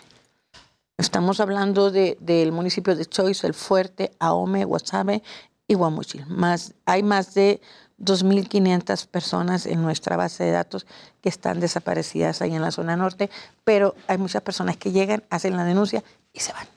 Ah, no vuelven. Ya no regresan. Entonces, las fuertes, estamos ahí, hicimos cuatro grupos ya de búsqueda. Eh, nos ¿Qué hemos- días salen? Salen dos días a la semana. Sí, los miércoles y los domingos son nuestros días de, de búsqueda. Eh, a veces que tenemos un lugar a donde ir porque igual, pues mucha gente... eh, Pues empiezas desde donde la última vez que lo que los vieron, ¿no? ¿O ¿Cómo? O, o sabes que también mucha gente, cuando, como ya sabe que nosotros buscamos y que por supuesto jamás vamos a revelar la identidad de quien nos da un Claro, informe, pues nos siguen diciendo a dónde ir, dónde buscar. Y vamos, muchas veces, pues es un animal el que está sepultado, pues muchas Sí, veces... sale en el documental Sí. que tú dices, no, es un animal, porque además, digo, te has vuelto experta en, en Y, eso. y también sale en el documental donde digo, nos timaron, es un timo, porque ahí en esa parte nos estaban cobrando. Nos estaban cobrando eh, para decirnos, X, pues es, es insignificante el dinero que te piden. Entonces, y vaya y, y te mandan coordenadas, te mandan todo, y buscamos y, y regresamos ahí tres veces. Entonces le dije, ¿saben qué? Esto es un timo, porque te da risa, te da coraje y te da impotencia, porque mucha gente eh, no, no, no respeta el dolor pues que tenemos, que quieran abusar todavía. La mayoría de las rastreadoras ha sido extorsionada. Le llaman para decirles... Yo sé dónde está. Sí, a ti te pasó. Claro. En el documental Claro. cuentas que a ti te pasó, que te pidieron. o, o- o van por o van por las con las con las charlatanes que ay, yo te voy a decir dónde está está vivo y, y al final de cuentas pues todo lo hacemos porque todos queremos saber dónde esa es la palabra mágica de las rastreadoras dónde y la otra es por qué entonces hay que hay que hay que verlo la verdad ese ese documental está está buenísimo Es muy fuerte, pero. hoy hoy es el te has estreno vuelto ¿eh? un poco, pues, no un poco, eres la, la, la líder, ¿no? De este, de este grupo. Pues fíjate que yo, yo digo, soy una, una, una soy la fundadora, pero soy un- una, una rastreadora más, porque la mayoría de, de las rastreadoras está súper capacitada para, para salir a buscar. Nos gusta mucho aprender, tomar talleres, eh, pero también nos gusta mucho enseñar. Eh, hicimos un grupo en Sonora. Ah, en Sonora fuimos maestras de, del grupo de las guerreras buscadoras. Entonces, eh, yo creo que eso también te, da, te, te hace sentir bien porque vas enseñando y, y vas ah, ayudando a que el dolor sea un poco mm, menos, que las personas sepan que no están solas y que por ahí en Sinaloa hay un grupo de locas con una pala buscando tesoros. Han encontrado más de 600 Pero cuerpos en eh, con vida. Sí, sí, muchísima gente con ¿Y qué hacen cuando saben dónde hay alguien? Con vida. ¿Acuden a la autoridad? O... No, no. Lo que pasa es que, mira, muchas veces eh, eh, sí son llevados por la delincuencia y los regresan. Entonces, eh, las familias nos llaman, te hablo de la confianza, y nos dicen, señora, ya regresó, y vamos, platicamos con ellos, y todo eso se maneja, por supuesto. Con mucho, Mm, mucha sí, sí, discreción. mucha claro. discreción. Y es ahí donde tenemos nuestra base de datos. Nosotros tenemos una base de datos de personas desaparecidas, personas localizadas con vida, personas localizadas en fosas. Entonces, todo eso, te- por eso te hablo yo de números. No me gusta hablar de números, pero sí te puedo decir yo que las, las bases que se manejan eh, no son las bases correctas, son bases que pues tienes que sumarle tres veces más de lo que tenemos. Entonces, sí, las señoras, digo, con esa confianza van y llegan con nosotros. Y también hemos encontrado a muchas personas en centros de rehabilitación. Los hemos encontrado eh, por la calle en calidad de, de indigentes. Y hacemos el llamado, les damos un buen bañito y los regresamos a la familia. Mucho de esto no se pone en las redes por, por la propia seguridad, tanto De las nuestra personas. como de las personas. Ahora, eh, ¿ustedes reciben algún tipo de apoyo económico de algún lado?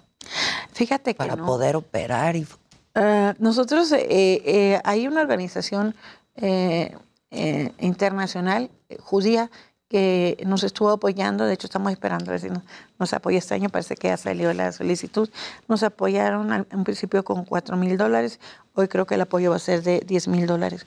Con eso eh, compramos ah, eh, como equipo, computadoras, eh, cámaras semiprofesionales. Hace un mes que compramos un dron y, y de hecho eh, recibimos de regalo otro dron. Entonces, Mm. como somos varios grupos, pues nada, nada, nada estorba. Entonces, lo, lo que más nos ayuda, como somos muchas, nosotras mismas damos.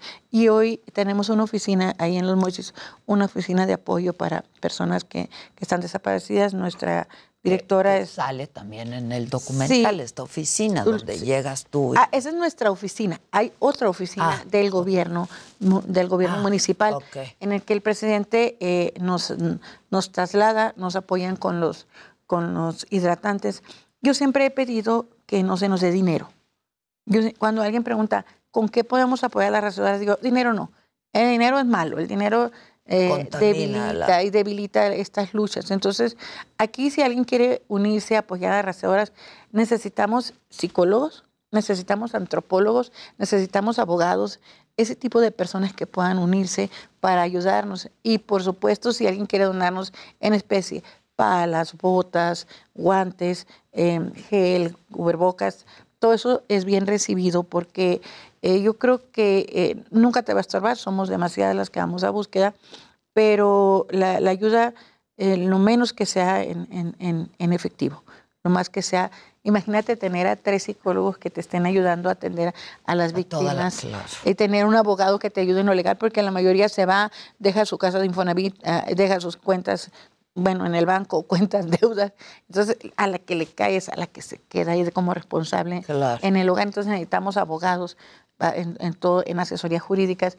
Pero aquí lo más importante también es que necesitamos antropólogos para que nos ayuden a hacer las las búsquedas. que nos, a nosotros estuvimos recibiendo eh, unas clases en, en Guatemala con una asociación allá en la que nos enseñaron a hacer la fijación y el levantamiento de los cuerpos. Entonces, ¿para qué? Para que no contaminemos la escena, para que si en algún momento se llega a hacer una investigación, pues que nosotros no, no, no, no nos llevemos entre, entre las palas eh, eh, alguna evidencia. Entonces, pero todo eso nos enseñaron a hacerlo a nosotros. ¿sí? Yo creo que los apoyos, fuerte, ¿no? los apoyos económicos salen sobrando. Aquí, por ejemplo, eh, el, el apoyo más grande que podemos tener es, eh, eh, primero que nada, y lo tenemos con ustedes, La es la difusión. Eso es lo más importante.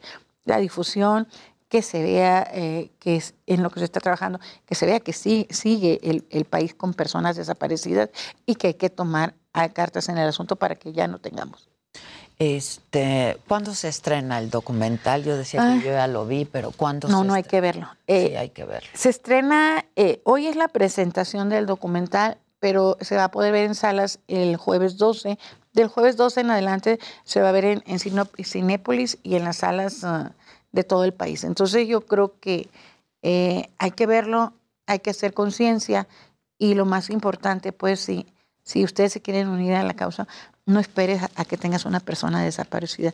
Yo creo que es muy importante la unidad como sociedad eh, en todo sentido, en las muestras de apoyo para nosotros en las redes, en los medios de comunicación, hacen que nuestra lucha sea un poquito más leve, que, que el dolor baje un poquito porque nos sentimos acompañadas de ustedes. Claro. De- hay que ir a verlo, hay que ir a verlo favor. y rápidamente tengo dos preguntas, ya se me acabó el tiempo.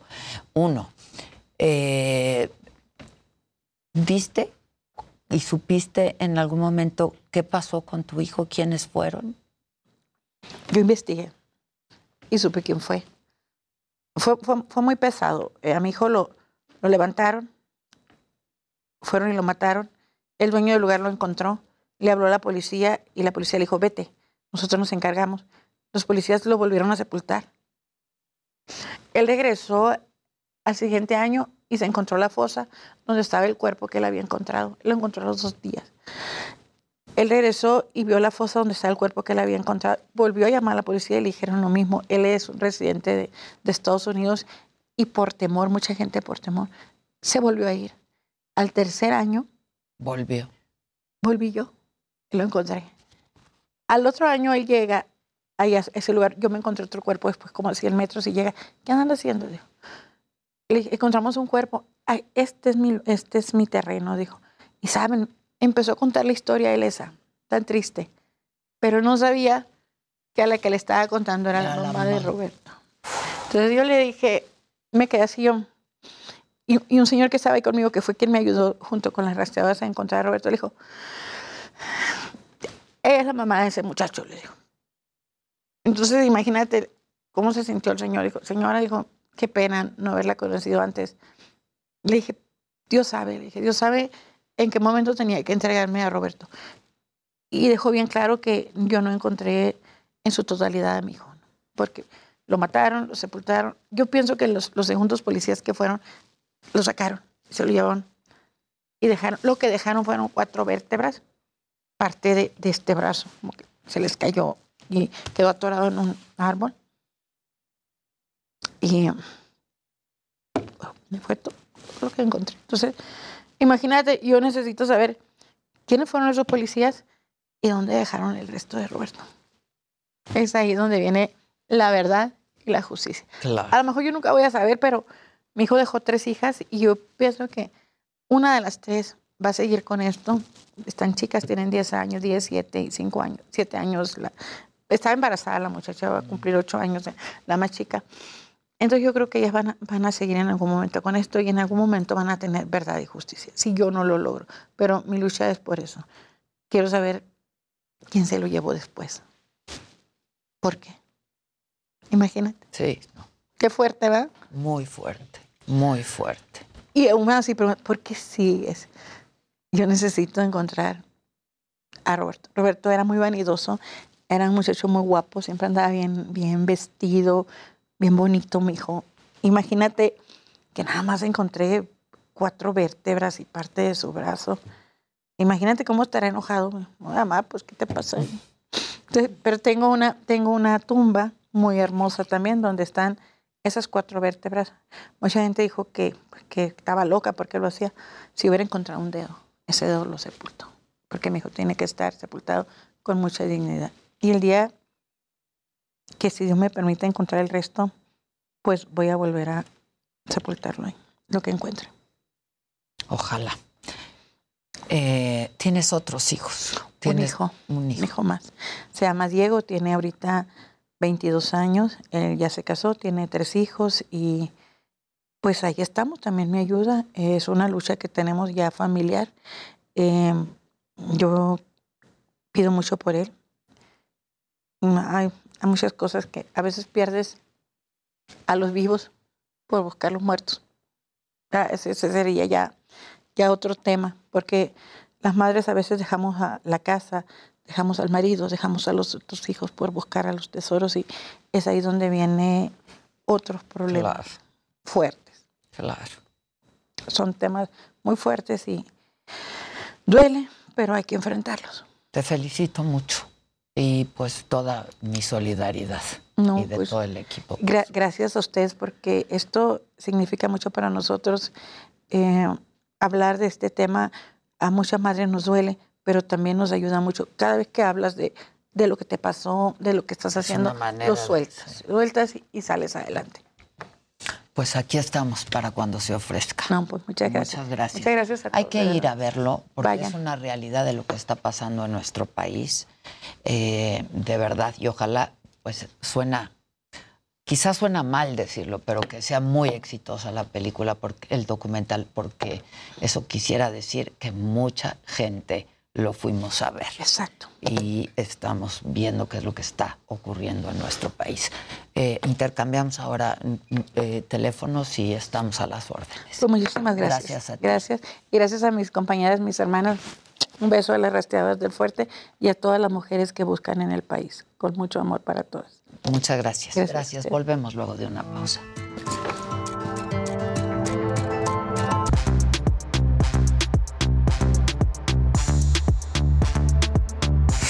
No, no, no. ¿Quién quiere levantar el Se evento? acaba de retirar Paola Espinosa hace una hora. Digo, estábamos en programa. Se acaba de retirar. eh, clavadista mexicana, Sí. exitosísima. eh, se va. Dice pues que este Ya. fue el fin. Dos veces medallista olímpica de bronce y de plata. Por supuesto, habla que quedó muy triste con la gestión actual de la CONADE, donde dice es la peor que yo recuerde en la historia de la CONADE.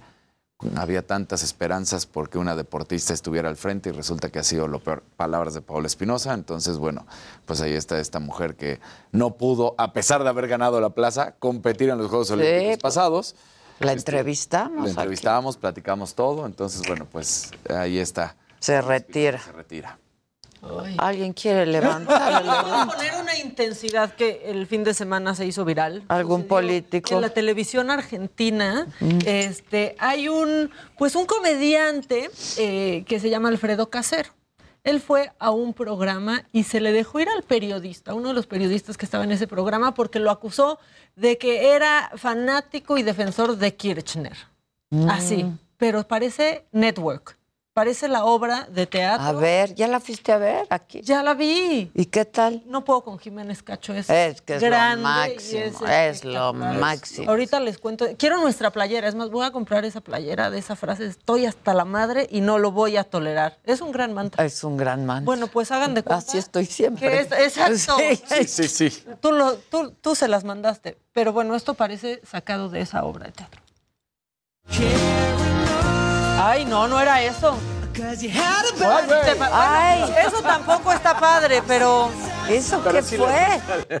Se no, calla. ¿qué pasó? ¿Qué pasó? Les di todo el preámbulo, toda la explicación para que pongan eso que sucedió ahí. Escúchenos, escúchenos. También pasa eso, también pasa eso en la obra, que la cabina está, Está- no está escuchando, el otro está diciendo que se va a suicidar y todos en la cabina como, "Ah". Así son las cabinas de producción y así son las redacciones y así es. Así es. son. ¿tendrán? Échenlo, no ¿Lo tienen? Yo dando todo un preámbulo, explicando, dando contexto. Ya ni nos hablan. Y ahora, Que no lo tienen. uy, dicen. pues, pero lo mandé muy temprano, ahí se los vuelvo a mandar. Este, ¿Qué te lo voy a mandar a ti, Jerry, porque yo lo mandé temprano. Este, Ahí está, ya lo tiene el Jerry.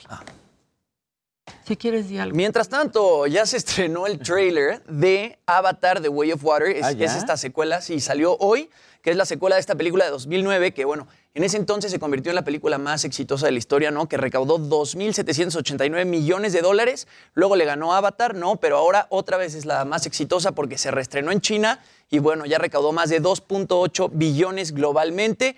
Eh, van a relanzar la primera película de Avatar el 23 de septiembre de Son muchos 2022. Sí, obviamente para que la gente se acuerde un poco de qué va la historia, porque ya pasó demasiado tiempo, van a reestrenarla el 23 de septiembre con imagen y sonido pues restaurado.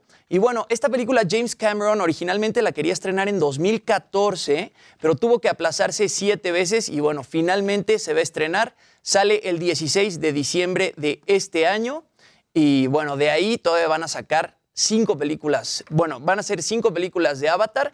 Grabaron la 2 y al mismo tiempo grabaron la 3. La 3 se estrena en 2024, así que pues se viene una muy buena película que seguramente va a recaudar muchos millones de dólares como lo hizo la primera de las películas, que la verdad es que yo no me acuerdo muy bien de qué va la historia, por eso el 23 de septiembre pues hay que ver. Claro, claro.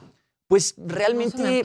A mí sí. A mí Sí, también. a mí sí, a mí sí me gustó. A mí también me me gustó acuerdo, Avatar. la pero ya no me acuerdo, Ah, sí, o claro. Sí, o sea, pero, pero te acuerdas que sí te gustó. O sea, Claro, sí, yo digo, sí. sí, sí me gustó. Y es que en su momento estas animaciones eran impresionantes. O sea, en 2009, Sí, ahorita ya las ves como.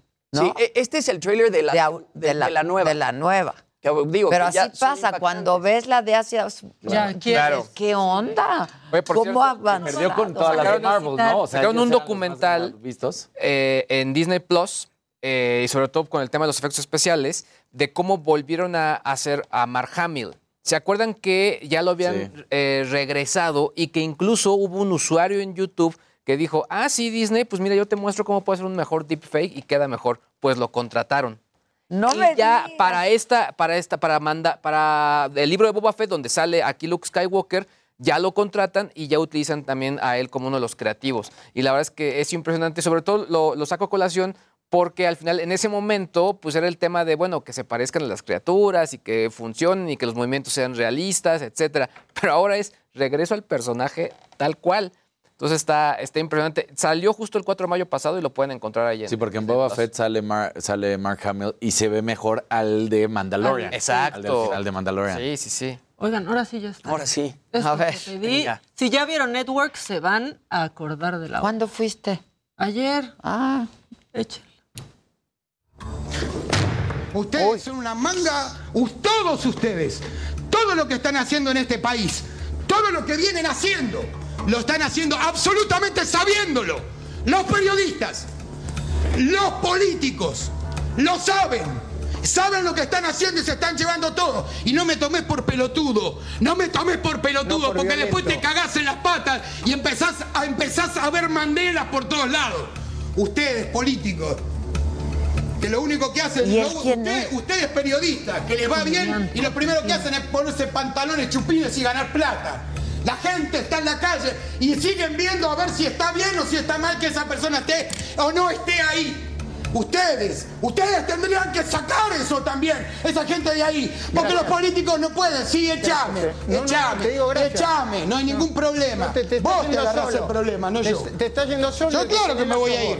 Che, y Alfredo. Se fue. híjole. Unos segunditos antes, el que estaba junto a él de su lado izquierdo se acababa de burlar de él. Como que lo arremedó de, ay, sí, sí. y ahí es Ah. cuando viene la ¿Eso no está? Tengo el momento que estoy mandando En este momento. Exactamente, que ya lo tiene Jerry, porque no fue de la nada esa, esa, Esa reacción, claro, tuvo que haber sido provocada. de Network. Completamente. O sea, que le da. Parece Leonardo Schwebel. parece exacto. Leonardo Schwebel. Pero él, ¿quién es? Él es un comediante argentino. Y no me tomes por pelotudo. Y no me, tomes por pelotudo, porque después te cagás en las patas y empezás, a- ver Mandela por todos lados. No puedo, si vos me... Es que están, está está, el audio, sí, dos. está mezclado el audio, sí. Está uno encima de otro. Este, pues, así. Estuvo en todos lados. Pues Aquí, sí, como no. Leonardo Schwebel la aplicó tal, tal vez, pero estaba él solo, no peleando. Y entonces, ¿qué había? Había como economistas, Exacto, políticos. había toda una mesa de debate y llevaron pues a un humorista, ¿no? Que ha estado como pues desde hace muchos años en la vida pública argentina. Ahí está. Que está molesto conmigo, lo siento. Y no me molesta, pero yo se los tengo que Ah, decir. si no te molesta a mí tampoco, yo, yo mira cómo estoy. Ay, qué plomo, Dios mío. Yo no puedo, no puedo. Si vos me estás diciendo Pero a vos mí, te yo estás que refiriendo vos- a mí. Sí, sí. Ahora me refiero a vos. ¿Puedo terminar de hablar? sí, Casaro. Eh, Y ahí ustedes sí son ya. una manga, todos ustedes, todo lo que están haciendo en este país, todo lo que vienen haciendo, lo están haciendo absolutamente sabiéndolo. Los periodistas, los políticos, lo saben. Saben lo que están haciendo y se están llevando todo. Y no me tomes por pelotudo. No me tomes por pelotudo, No por porque violento. después te cagás en las patas y empezás a, empezás a ver Mandela por todos lados. Ustedes, políticos, que lo único que hacen, lo- usted, ustedes periodistas, que les va bien y lo primero que hacen es ponerse pantalones chupines y ganar plata. La gente está en la calle y siguen viendo a ver si está bien o si está mal que esa persona esté o no esté ahí. Ustedes, ustedes tendrían que sacar eso también, esa gente de ahí, porque los políticos no pueden, sí, No, echame, dale, dale, echame, no hay ningún problema. no te- te- Vos te- agarrás el problema, no te- yo. te está yendo solo, Yo claro que me voy a ir. Pero es que el que se burla de él es eh, por lo- El moderador. El moderador. sea, sí, muy, muy mal. mal. Estuvo pésimo. Muy mal. Parece ESPN con Faitelson y, y Joserra. No, estuvo muy mal, ¿no? Muy Porque mal, eso, sí. a ver, tú eres el, el anfitrión de alguna forma. haces- Entonces, pues no, pues no. No, estuvo muy fuerte eso buen que pasó en la televisión argentina. Dicen aquí casi le hicieron a la Adela, ¿no? No. Este, No, jamás. Híjole, estuvo. Ay, ¿Qué? ¿Estás bien? no. ¿Tienen alcohol? ¿Alguien? Pónganle un alcohol, por favor. Un señora alcoholito. de la casa. Mira, sube aquí tus piernas, ven. Ven, ven. Yo sigo ¿Qué dando. Yo sigo dando la nota. Que, sí, que de hecho alguien aquí dijo que, que porque te acosó. ¿Tú? Sí, ¿no, verdad? Qué padre. ¿Ya? Sigan, muchachos, ustedes Claro, sigan. ¿Qué hay en los deportes, todo. compañeros? Ah, bueno, pues mira, eh, Carlos Alcaraz, que es como lo habíamos dicho, la nueva promesa del tenis español, pues gana el abierto de Madrid, lo hace derrotando sin ningún problema a Alexander Zverev por 6-3 y 6-1. Así es como este pues, español de 19 años de edad se ha convertido en el campeón más joven de la historia en este torneo, además de convertirse en el único jugador desde 2007 en vencer a tres jugadores rankeados en el top número 4 en un Masters 1000. Así que ahí está, se despierta como el número 6 del mundo. 19 años recién cumplidos, Carlos Alcaraz, la nueva promesa del tenis español, y que se cree que pues ya más que un hecho, al parecer, es el sucesor de Rafael Nadal. Vamos a ver si pues también tiene los mismos éxitos a través de su trayectoria. Está muy joven. Vamos a ver si lo consigue o no este pues tenista español. Y una noticia más. Camila Cabello, Jimmy, a ti que te encanta. Va a se- estar en la final de la Champions. la Ella la abre. Se da a conocer, ¿no? Que ya está ahora ahí en la ceremonia de apertura. Pues va a estar cantando, va a estar Va a estar cantando, va a estar interpretando algunas de sus canciones. Justamente esa era la conversación ahorita en redes sociales, ¿no? Ella da la noticia, la sube a sus historias. las- él postea un video en su cuenta de Instagram y pues justamente se está platicando a ver qué canciones va a ser las que cante Camila Cabello ahora en la final de la Champions. La verdad es que pues Camila Cabello lo ha hecho muy bien. Desde Muy que bien. se separó de Fifth Harmony, pues la verdad es que ha sacado muy buenas rolas. Esa rola Señorita, este, pues sigue sacando muy buenas canciones y es una muy buena noticia que se vaya a presentar en la final de la Champions. Creo que, Cinderella, además. Creo que va a estar bueno. Cinderella, además, esta película en Amazon Prime Video que le fue bastante bien. Sí. ¿La viste? Sí, sí, la vi. Sí, ¿Te me gustó? tocó verla. Pues es que a los niños, que es como para hacia quien va dirigido, Claro. que es otra versión, pues sabes que sí se engancharon, honestamente. Sí, sí. No, Camila Cabello muy bien y bien que vaya a abrir la Sí, final de la que Champions. vaya a abrir. Oye, ¿y sabes qué tenemos? Tenemos el momento en el que la hija del Canelo le Ah, saca ¿ya? la ¿Ya lengua la tenemos? a Dimitri Vivol. Venga, venga. Vamos a verlo porque está bastante chistoso. Está macabrón.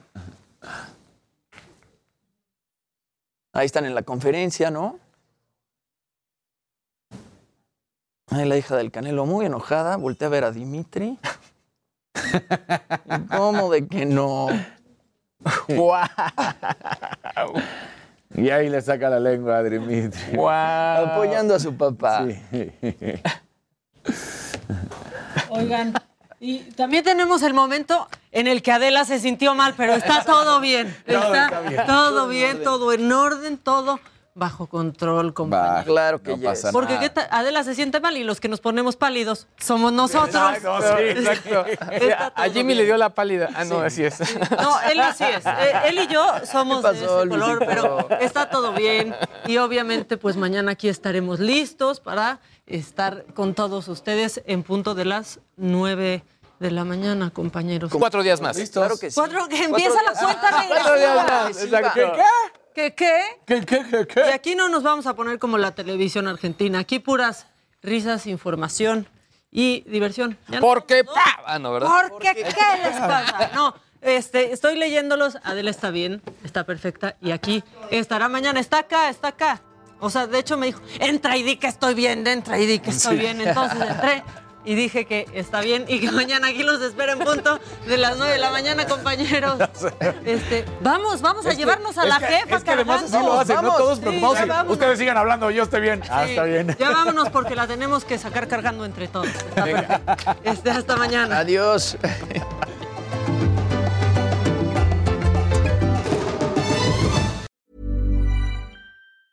Even when we're on a budget, we still deserve nice things. Quince is a place to scoop up stunning high-end goods for 50 to 80% less than similar brands. They have buttery soft cashmere sweaters starting at $50, luxurious Italian leather bags, and so much more. Plus, Quince only works with factories that use safe, ethical, and responsible manufacturing. Get the high-end goods you'll love without the high price tag with Quince. Go to quince.com slash style for free shipping and 365-day returns.